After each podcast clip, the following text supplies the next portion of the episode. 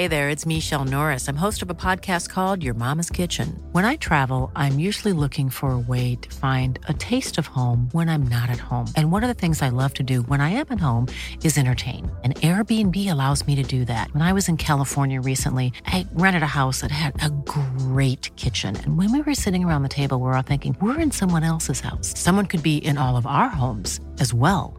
If you have a home, but you're not always at home, you have an Airbnb. Your home might be worth more than you think. Find out how much at airbnb.com/slash host.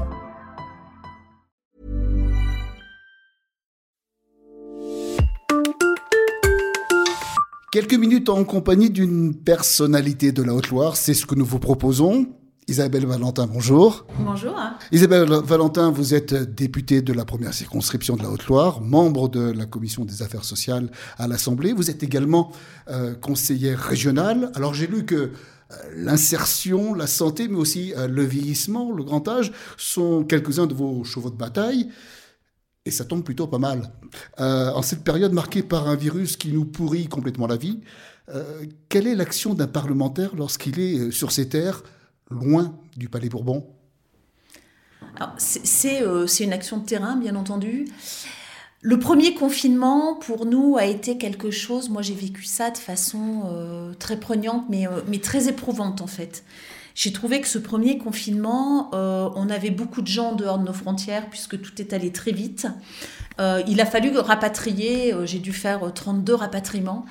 Et quand vous êtes parlementaire et que vous avez de vos concitoyens qui sont à l'autre bout du monde, vous dormez pas vraiment la nuit parce que euh, ça a été très difficile de rapatrier tout le monde. Et moi, tant que euh, tout le monde n'est pas rentré en Haute-Loire, franchement, j'ai eu quelques insomnies. Ça a été compliqué pour moi. Et c'est une période euh, voilà, que j'ai pas mal vécue parce que j'ai bien fait mon travail. Mais c'est une période sur laquelle je me suis fait énormément de soucis. On a eu aussi à traiter de nombreux problèmes avec nos entreprises, puisque tout était compliqué pour faire venir les matières premières. Alors que ce soit l'alcool pour le gel hydroalcoolique, que ce soit les élastiques pour les masques, que ce soit euh, certaines matières pour la fabrication des masques, tout était compliqué. Euh, et, on avait vraiment une pression qui était euh, extrême parce que les industriels attendaient vraiment de nous qu'on débloque tout ça. Donc on y est arrivé parce qu'on a eu des services de l'État qui étaient aussi à notre écoute et je pense qu'on était tous vraiment euh, à essayer de faire le maximum. Mais ce premier confinement, pour moi, quelque chose de très très éprouvant. J'ai l'impression que j'ai pris 10 ans en 4 mois. Le deuxième confinement s'est passé bien différemment. Donc euh, il y a de belles choses qui ont été mises en place. C'est vrai que si j'ai que... Enfin, je crois que ce qu'il faut retenir en fait de cette crise Covid, c'est que euh, notre système de santé est à bout. On a eu sur les territoires plutôt euh, une très belle gestion et que quelque part, revenons et faisons confiance aux élus locaux, mais surtout aux acteurs des territoires pour mettre en place des choses qui fonctionnent. Et euh, je trouve que la Haute-Loire, on a été, euh, on a été pionnier parce que euh, ce qui s'est passé avec le GHT, que ce soit Monsieur Bollier, donc le directeur du Cher, qui a su travailler avec la médecine de ville. Oui. Le, je veux dire, il y a deux ans, on vous aurait dit l'hôpital va travailler avec la médecine de ville. Tout le monde aurait dit c'est juste pas possible. Or, quand on voit aujourd'hui la façon dont ils travaillent ensemble, euh, ils ont des groupes WhatsApp, ils se partagent les informations, tout va très vite, tout, tout euh, vraiment, euh, je trouve que c'est fabuleux. Ce qui a été fait est fabuleux. Et on se dit que demain, pour construire le système de santé de demain, c'est là-dessus qu'il faut s'appuyer. Faisons confiance aux acteurs de terrain, car c'est eux qui savent en fait comment est-ce qu'il faut faire et comment est-ce qu'on peut être le plus réactif possible. Donc c'est vraiment moi ce que je retiendrai de cette crise, cette crise Covid. La vaccination à Haute-Loire a été exceptionnelle puisque en moins de 7 jours, on a monté les centres de, vaccination. Et je trouve que ça, c'est la même chose. Je vais dire, c'est parti finalement euh, euh, d'une discussion que j'étais à l'hôpital d'Issingeau, donc avec Cédric Ponton, avec le maire d'Issingeau et moi-même, et on discutait. Et je leur dis, mais moi, je suis très inquiète parce que je me demande comment les personnes âgées de plus de 75 ans vont s'inscrire sur Doctolib. Et, euh, et c'est vrai que Cédric Ponton me dit, ça va être compliqué chez nous. Euh, on est en zone rurale, tout le monde n'a pas des accès Internet, les gens de plus de 75 ans chez nous n'ont pas forcément d'ordinateur, ça va être très compliqué. Et le maire d'Issingeau nous dit, bah, c'est facile, hein, les mairies, nous les plus de 75 ans, on les a tous au CCAS. Et l'histoire est partie de là, où chaque maire dans chaque commune a appelé finalement les plus de 75 ans. Pour une personne âgée de plus de 75 ans, être appelée par sa mairie, c'est très réconfortant. Et oh, les, rendez-vous ont été pris par le centre hospitalier, enfin tout a roulé, quoi, et tout a été organisé très vite, et, je trouve qu'on peut que leur dire merci. Parce qu'en fait, il y a eu une réactivité, puis il y a eu un mariage de ce territoire entre les élus, entre les acteurs, les acteurs de terrain, et je trouve que ça, c'est de très belles initiatives. Donc pourquoi toujours vouloir monter des strates, des millefeuilles et des restrates, alors que ça fonctionne très bien sur le terrain? Je crois que ça, c'est vraiment des choses qu'il faut qu'on fasse remonter au national. Il faut vraiment euh, aujourd'hui revenir euh, sur du bon sens de terrain. Chacun doit, dans chaque département, se, voilà, adopter la meilleure solution qui lui convient. Chacun dans, dans, les départements doit prendre ses responsabilités et doit aider à faire avancer les choses. Voilà. Que chacun prenne ses responsabilités, on est là pour travailler ensemble et pour faire avancer les choses. Et quand on est élu, je crois que vraiment ce qu'il faut retenir, c'est qu'on est là au service de chacun. Ça, c'est vraiment quelque chose qui est important. D'abord, moi, souvent, je dis que la première qualité d'un élu, c'est d'aimer les autres. Voilà, c'est pour moi la première qualité d'un élu, aimer les autres. Alors on veut partir maintenant au, Palais Bourbon. Euh, vous avez déposé euh, il y a quelques jours, quelques semaines même de cela, une proposition de loi visant à favoriser le départ à la retraite à taux plein en permettant le, don de trimestre de retraite entre conjoints ou concubins. Et expliquez-nous, c'est parti comment ça hein? En fait, Parce que c'est sympa bah, euh, c'est, juste une mesure de bon sens. Hein. C'est, quelque chose de tout simple, en fait. C'est juste de la justice sociale. Vous êtes dans un couple. Euh, une personne, euh, dans un couple, vous avez eu des enfants, euh, madame a pu s'arrêter un petit peu parce qu'elle a voulu élever les enfants, et, c'est tout à son honneur d'ailleurs. Et puis, bah, monsieur a continué de travailler. Vous arrivez à la retraite, il va manquer, je sais pas, cinq trimestres, six trimestres à madame. Et puis, monsieur aura huit trimestres de trop.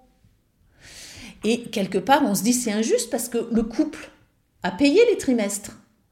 Ils ont été payés ces trimestres quelque part à l'État mais ils ne ils les retrouvent pas, ces trimestres-là. Alors que madame euh, va se retrouver avec une petite retraite, puisqu'il y a la décote. Vous savez, quand il vous mm. manque un trimestre, on vous appuie un 25, donc du coup, ça, ça, décote très vite. Et je trouve que c'est juste rendre, en fait, ce qui a été finalement euh, payé à l'État, le rendre au couple. Ça permet, euh, ça permet aussi, on le sait, en Haute-Loire, on a, on a, des petites retraites en Haute-Loire, et, et, je trouve que ça permet d'avoir des retraites correctes. Et euh, si ce don de trimestre peut permettre de revenir à taux plein, les décotes ne s'appliquent pas et du coup les gens ont quand même des retraites qui sont quand même un peu plus décentes.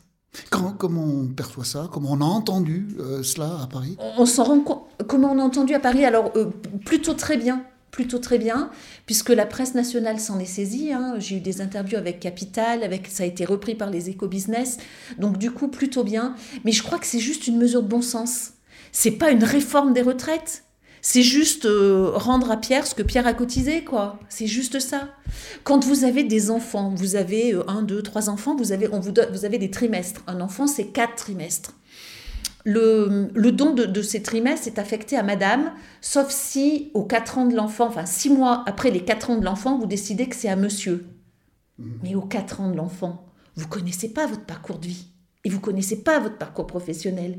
Et vous savez pas si c'est monsieur qui aura besoin des trimestres ou si c'est madame. Parce que monsieur peut avoir un accident de la vie, je vais dire, on ne sait pas, c'est très compliqué aujourd'hui. Donc, dans cette proposition de loi, on demande à ce que lorsque le premier, la première personne du couple part en retraite, à ce moment-là, on choisit l'affectation des trimestres des enfants. Parce que ça permet d'avoir une vision, euh, quand vous avez 55, 60 ans, 62 euh, ans, vous avez une vision de votre carrière et vous savez à qui va manquer des trimestres. Ça aussi, c'est juste une mesure. Euh, du bon sens. bah, c'est juste du bon sens, oui. Parce que finalement, on revient à des choses. Euh, enfin, on se dit, bah oui, attends, regarde, moi, euh, j'ai arrêté, ou moi, j'ai eu tant de période de chômage, ou euh, il y a des années où j'ai pas travaillé. Bah, effectivement, ça va me permettre de pouvoir partir à taux plein parce que tu peux me donner quatre trimestres ou parce que le trimestre des enfants vont me revenir. Ça peut être un partage aussi, parce que ça peut être les deux qui manquent des trimestres. Mais s'ils ont trois enfants, 12 trimestres, euh, du coup, euh, bah, ça peut permettre un, partage. Ça peut être six trimestres chacun, voilà. Et ça permet un certain équilibre et ça permet surtout d'éviter les décotes. Parce que c'est ça qui est dramatique. Ces décotes, c'est dramatique.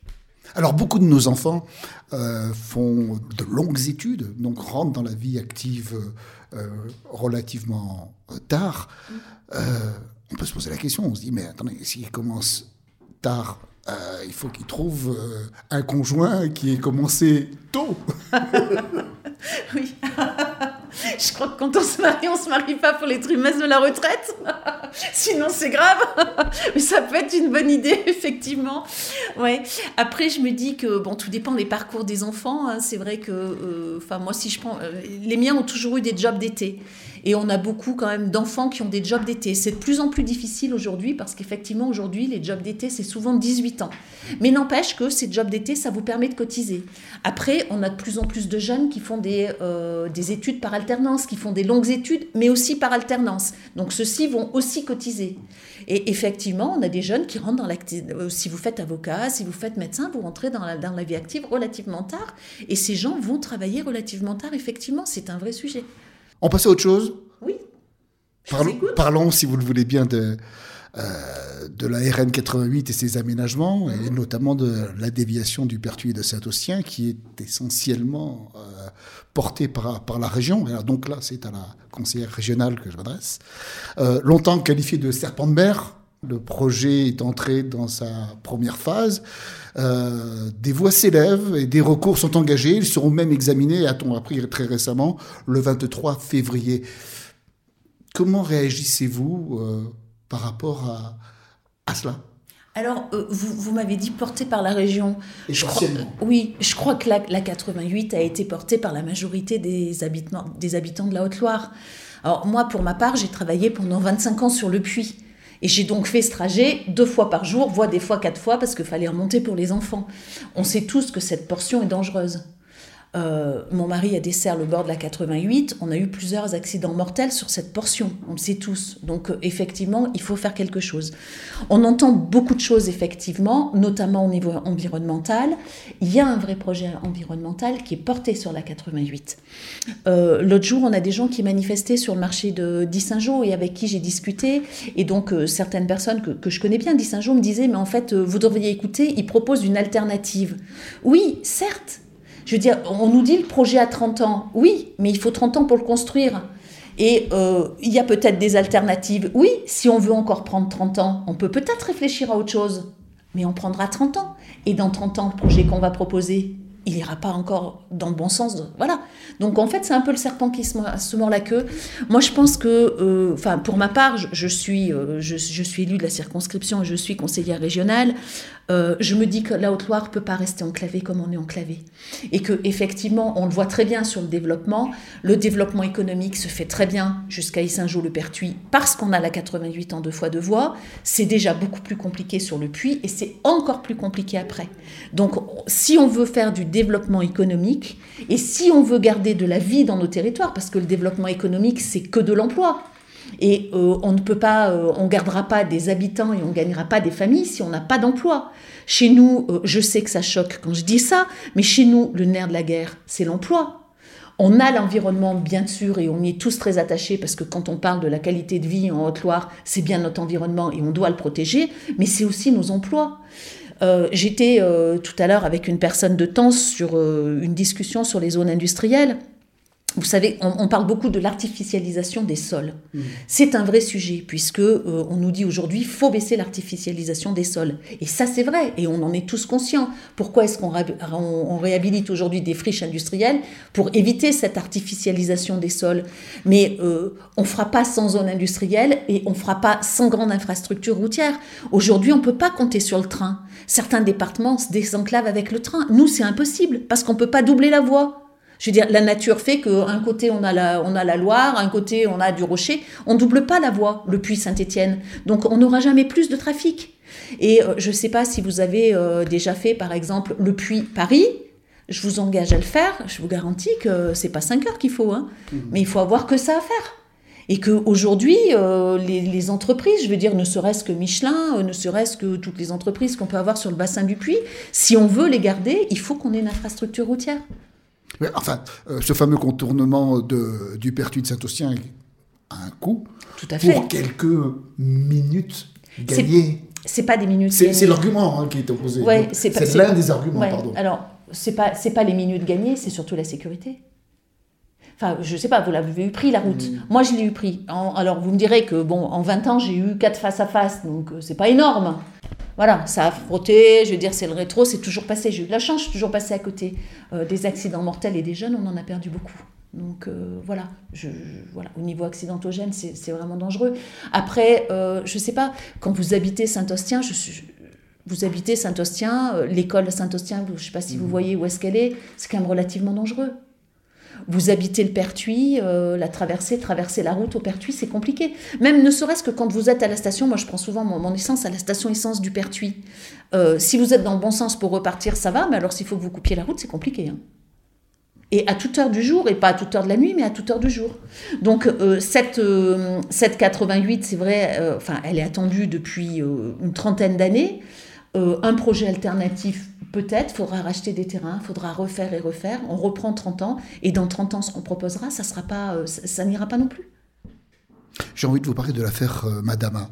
Ce jeune garçon originaire du Mali, menacé d'expulsion, euh, et dont le père d'accueil, qui est un prof d'histoire-géographie dans un lycée Pono, observe une grève de la faim afin que ce garçon obtienne sa régularisation. Ça vous inspire quoi tout cela? Ça m'inspire de nombreuses affaires, voyez-vous. Je, suis intervenue pour une famille de Lantrillac au mois de septembre et euh, j'ai l'impression qu'en France, euh, quand on a des jeunes ou des familles qui font preuve d'intégration, et eh ben on les renvoie. Et que contrairement à ça, euh, on a des gens qui arrivent du GI, on a 58 prisonniers là qui vont sortir de prison et qui sont tous radicalisés, et ceux-ci on les garde.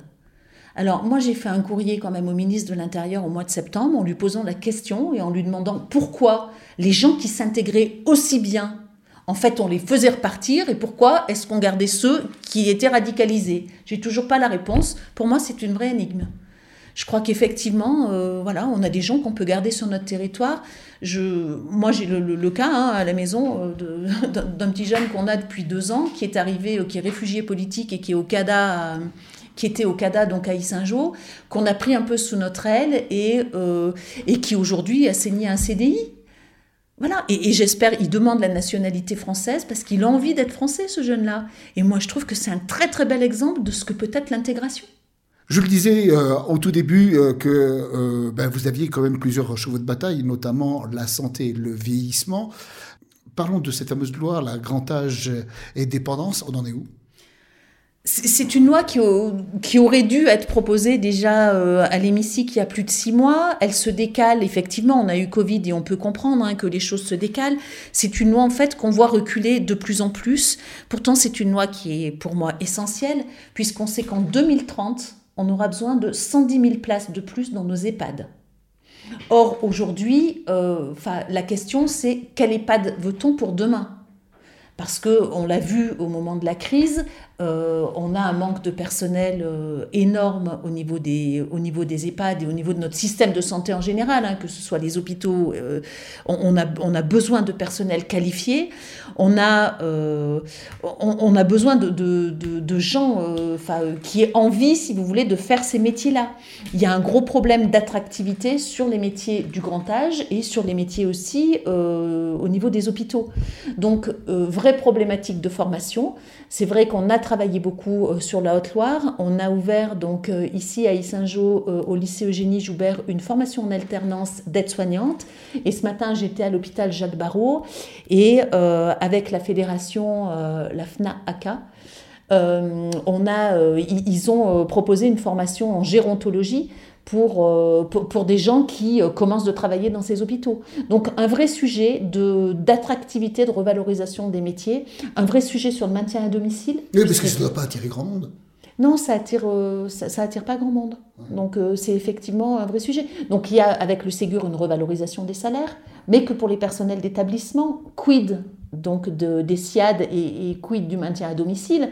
C'est-à-dire que je prends le cas d'Issingeau, une infirmière euh, à l'hôpital a sa revalorisation de 180 euros.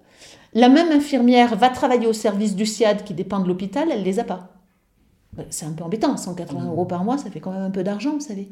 Donc, euh, donc voilà, de, vrais sujets sur lesquels il faut, euh, il faut qu'on se batte, parce que effectivement, 2030, c'est demain. Et on, a besoin, on a besoin de savoir comment le vieillissement sera géré demain.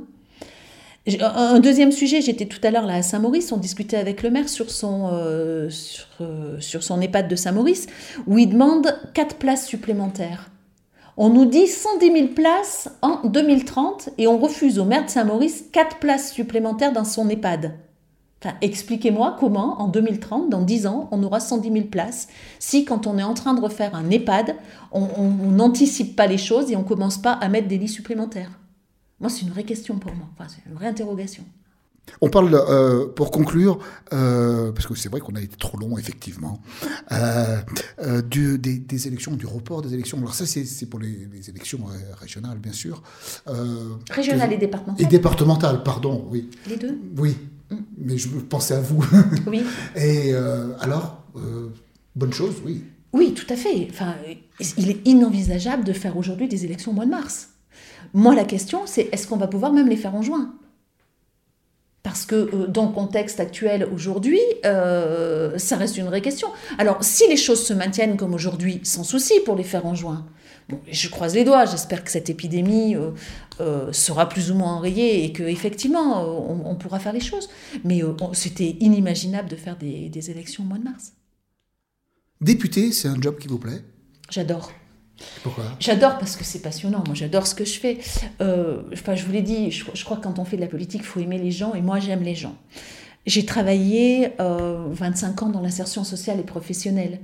Et euh, où j'étais en contact permanent à solutionner en fait et à aider la personne, je veux dire, à retrouver ou un emploi ou à l'aider au niveau du social. Député, c'est un peu la même chose en fait. Vous êtes là, vous êtes un coordinateur député. Et vous êtes là pour mettre les gens en relation et puis pour que les dossiers avancent. Euh, ce que vous entendez en fait ici en circonscription, vous le faites remonter à Paris, euh, vous faites redescendre de Paris ce que vous entendez. Et vous êtes un coordinateur. Et franchement, moi j'adore ça. Je, je, voilà, je m'éclate dans, dans, ma fonction. C'est vraiment quelque chose qui me plaît énormément. On vous voit souvent sur les marchés. Hein, c'est un, un, bon, un peu moins. Un peu, alors, je fais mon marché tous les jeudis, ça, j'y coupe pas. C'est un bon moyen pour récupérer des infos de terrain Ah oui, ah oui, moi je fais mon marché tous les jeudis et euh, ce matin d'ailleurs quand je suis arrivée à la permanence, je les appelle, je leur dis je pars de la maison et euh, je me suis garée juste au Bourbon, donc à côté, hein, même pas 100 mètres. Et trois quarts d'heure après, j'étais toujours pas là, donc ils m'ont téléphoné en me demandant où j'étais. Je dis mais si, mais j'arrive. voilà. Euh, oui, bien entendu, je pense que les marchés c'est les marchés c'est la base. Les, les marchés c'est la vie et c'est la vie quotidienne de beaucoup de gens. Et sur le marché, vous entendez beaucoup beaucoup de choses. Il faut prendre en compte ces choses-là. Et puis vous avez des gens, euh, comme ce matin, j'ai croisé un monsieur qui euh, pas venir à la permanence prendre un rendez-vous. Alors quand vous lui dites, mais si, mais si, je peux pas te donner, j'ai pas mon agenda, mais tu descends là, tu prends ton rendez-vous tout de suite avec moi, parce que c'est important que tu viennes, et c'est important que je t'entende. Et, et, ça, oui, voilà, c'est important. On reçoit énormément, on fait beaucoup, beaucoup de rendez-vous ici à la permanence. Et ça fait aussi partie de notre travail, parce qu'on est là quand même pour aider les, euh, pour, aider les gens dans, dans la situation. les gens, quand ils viennent, en fait, c'est toujours une situation qui est compliquée, parce qu'ils viennent pas ici pour rien. Et, euh, j'ai l'impression que quand ils viennent ici, c'est vraiment euh, en dernier recours. Et qu'il faut qu'on trouve la solution. En tout cas, on est là pour ça. Merci Isabelle Valentin. C'est moi qui vous remercie.